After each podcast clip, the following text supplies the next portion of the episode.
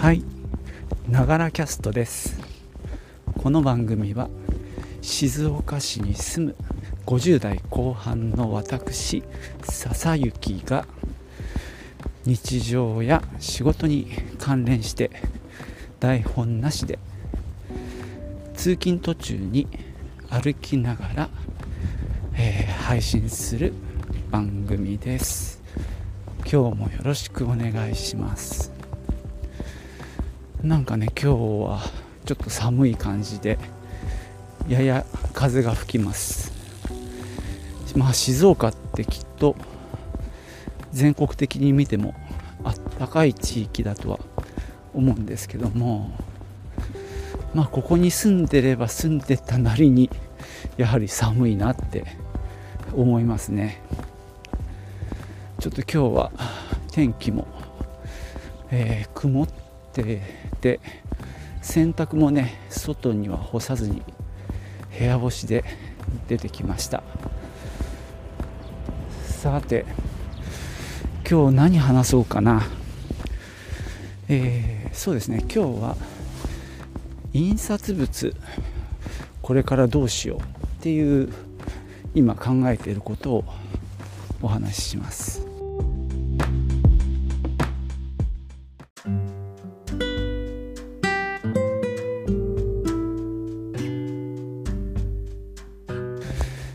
とですねうちの、まあ、会社はお客さんにね、えー、物を売る仕事っていうこともあって結構印刷物をいろいろ作ってでお客さんに、まあ、渡してるわけですね。で、まあ、毎月定期的に送る、まあ、ダイレクトメール的なものも毎月出してて、まあ、それとは別にねお店に来た人が手に取って持ち帰れるようなまあプチ商品カタログ、まあ、分野別ですね、まあ、そんなものも用意していて印刷物は結構作って作ってます。でまああのー、基本的にはですね、まあ、私が主に半下と呼ばれる、まあ、印刷データを、まあ、作ってまして、まあ、それを印刷屋さんに渡して、まあ、基本そのまま印刷っていうのかな。そんな感じの流れでやってます。印刷屋さんもね長い間ずっと地元の印刷会社を使ってたんですね。僕が使ってたレイアウトソフト DTP のソフトが Adobe の InDesign っていうやつをね使っててそれこそ、えー、CS になる前ですかね InDesign も。2.0とかってただの 数字だけだった時代ぐらいから使っててまあその当時インデザインのデータで入稿できる印刷会社ってあんまなかったんですよねこの静岡市近辺では。でまあいろいろ調べてやってくれる会社があったのでまあそこに結構長い間お願いしててその後ですねまあインデザインの入稿っていうものがもうちょっと普及してきてでまあ地元の、まあ、そこの最初に頼んだところは割と小さな会社だったんですけど、まあ、割と大手の地元の印刷会社でもその入稿ができるようになったんでまあそちらと2つ、まあ、使い分けたりしてた時期が長かったですね。ただやっぱコストがなかなか高くてあのロットを大きくしなきゃいけないっていう、まあ、勝負数でするとめちゃくちゃ高いもんですから、まあ、それなりの枚数すらなきゃいけないとなるとまあそれをまあ時間をかけて使ってってでまあなくなると、まあ、増刷みたいなことをやってたんですけどもまあなんだろう。それがなかなか大変になってきた。っていうこともあってあの何年前かな？5年ぐらい前かな？ちょっとはっきり覚えてないんですけども、まあ、ネットの印刷会社を何件か検討して、えー、1社に絞ってまあそこが一番大手で安定してそうだったんで、まあ、そこで印刷することにしました。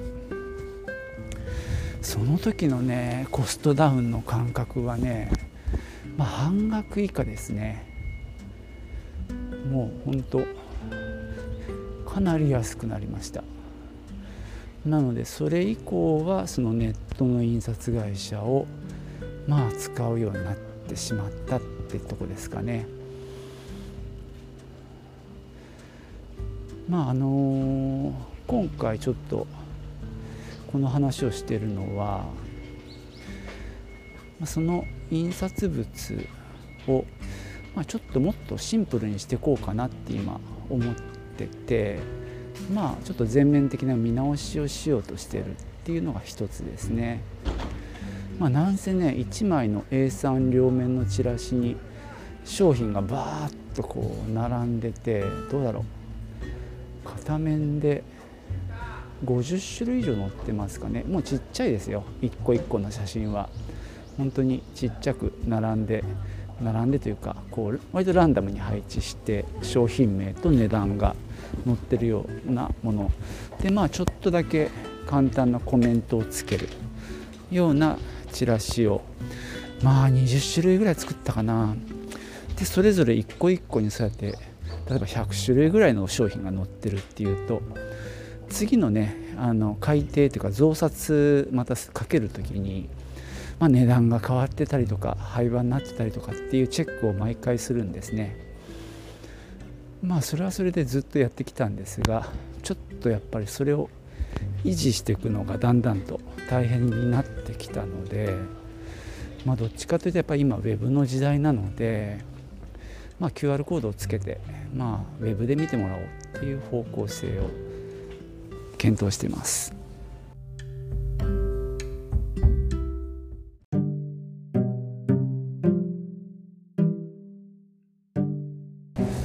まあ、先ほど申し上げた、まあ、改定のたびに、まあ、商品の価格チェック廃盤チェックなどをするっていう手間がなかなか大変でまあそれでね商品入れ替われば当然新しい商品の写真をまあ輸入元からもらったり自分たちで撮影したりといった手間が発生するわけですね。まあ、この辺りのこう維持していくためのコストっていうのはまあだんだんこう比率的に大きくなったっていうのがまあ一つ目の見直しの理由。でもう一つは単にデザインがもう古臭いっていうね見た感じの問題です。まあねあの例えば新聞に入ってくるチラシにデザイン性は求めないわけなんですが、まあ、うちで販売しているものがちょっと高額なのかな。同じ一つのジャンルで見た場合。ってなった時にやはりもうちょっと手に取った時にあのいい印象を与えるものにしたいっていうのもあります。ただまあ僕もデザインを学んでるわけじゃないので素人がただ商品を並べてるだけっていうレベルなのでちょっとこれはね飛躍ができないっていうかそうですねちっちゃな改良はできてもま、根本的な改善ができないので、まあ、ちょっとそこもねやはりデザイナーさんを入れてやるべきだなっていうふうに考えてます。まあそれとですね、まあ、今回ちょっとその印刷会社の話をしたっていうのはちょっと軸が変わるんですけどもやはり SDGs の流れをどうこう印刷物に反映していくかっていう視点もあの今は入ってきてます。まあ、その地元の大手の印刷会社でやってた時は FSC の認証の紙を使うようにしてました。まあそこのねコストの差が何だろう10%とか20%アップで済んでたんですね。なのでまあ FSC 認証紙を使うっていう方向性でやってたんですけどもこのネットの印刷の会社になったら一応それも検討したんですがめちゃくちゃ高くなるんですよ。なのでちょっとその選択ができないまま、えー、今に至ってて一時期はねあのそういう店内に置いてる印刷物の3分の1ぐらいかな。まあ例えば20種類の3分の167種類。もうちょっといったかな。あの徐々に FSC に変えてたんですけども。おはようございます。まあ、ちょっと印刷会社を変えたことでその流れは一旦止まってるんですね。ただまあ今回まあ会社としてもね SDGs に取り組むっていうこともあって再度、えー、検討しなきゃいけないかなと思ってます。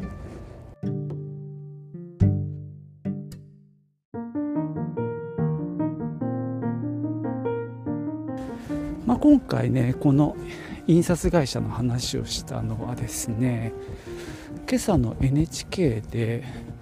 まあ、SDGs に取り組む印刷会社的な感じで大川印刷っていう横浜のね印刷会社が取り上げられてましてそこが結構取り組みが進んでる感じがしたんですね。まあ、紹介されてたのは太陽光パネルを、ま工場に設置して、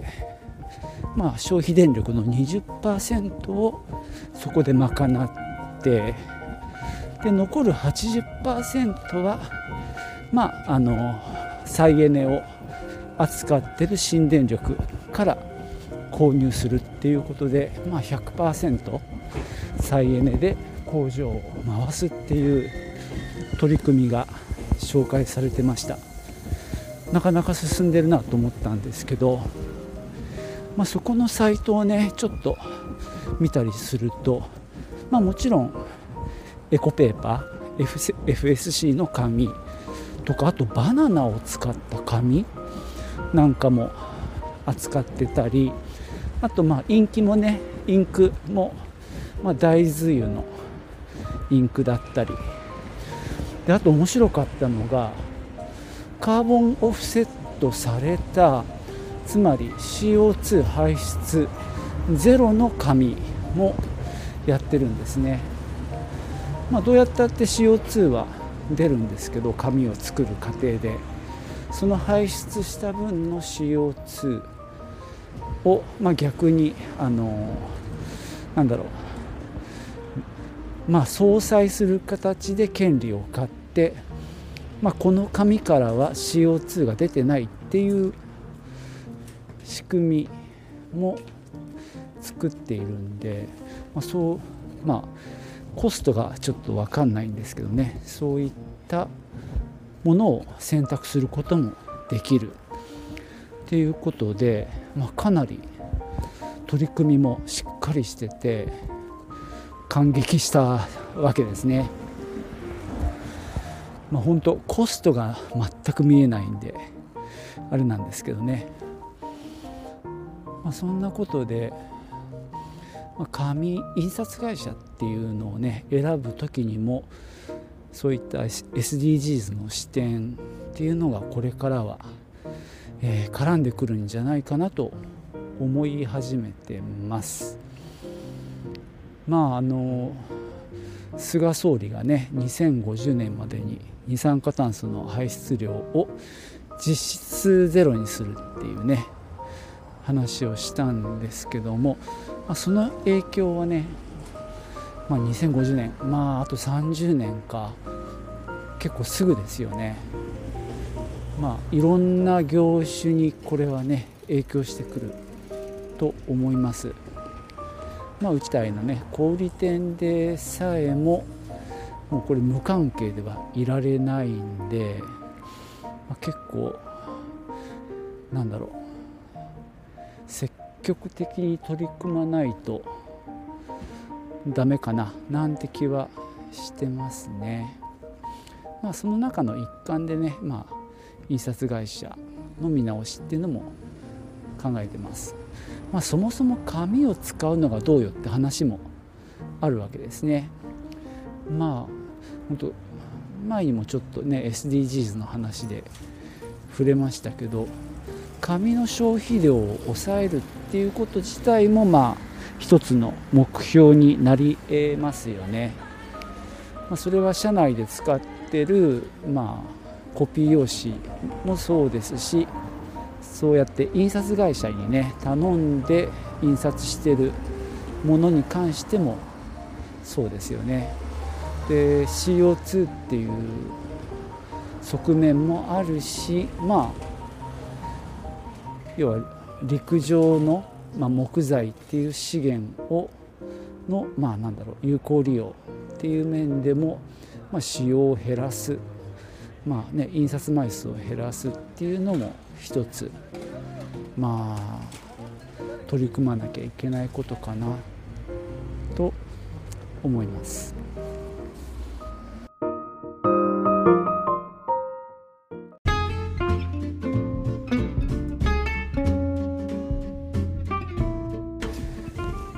まあ、最初の頃話したその商品がいっぱい載ったチラシのねまああのメンテナンスが大変っていう話もしたんですが、まあ、そのやっぱり紙の使用とかっていう面においてもやっぱりこのままじゃダメかなっていうのもありましてかなり大胆にね、えー、今見直しをして削減しようとしてます、まあ、今のイメージだと A3 両面にすっていたものをもう A4 の片面にしちゃう。だから4分の1ですねスペース的には。そこではまあたくさんものを載せるっていうよりはまあコラムもしくはまあ、ちょっとしたエピソードと象徴的なね商品写真なんかで構成して、まあ、QR コードでウェブサイトに飛ぶっていうようなイメージで考えてます。なのでまあそれだけでも、え、4分の1まで削減できるんでこれはかなり大きな効果がありますね。でその分、まあ、僕の腹積もりでは紙質をちょっと上げながらまあ環境に配慮したような、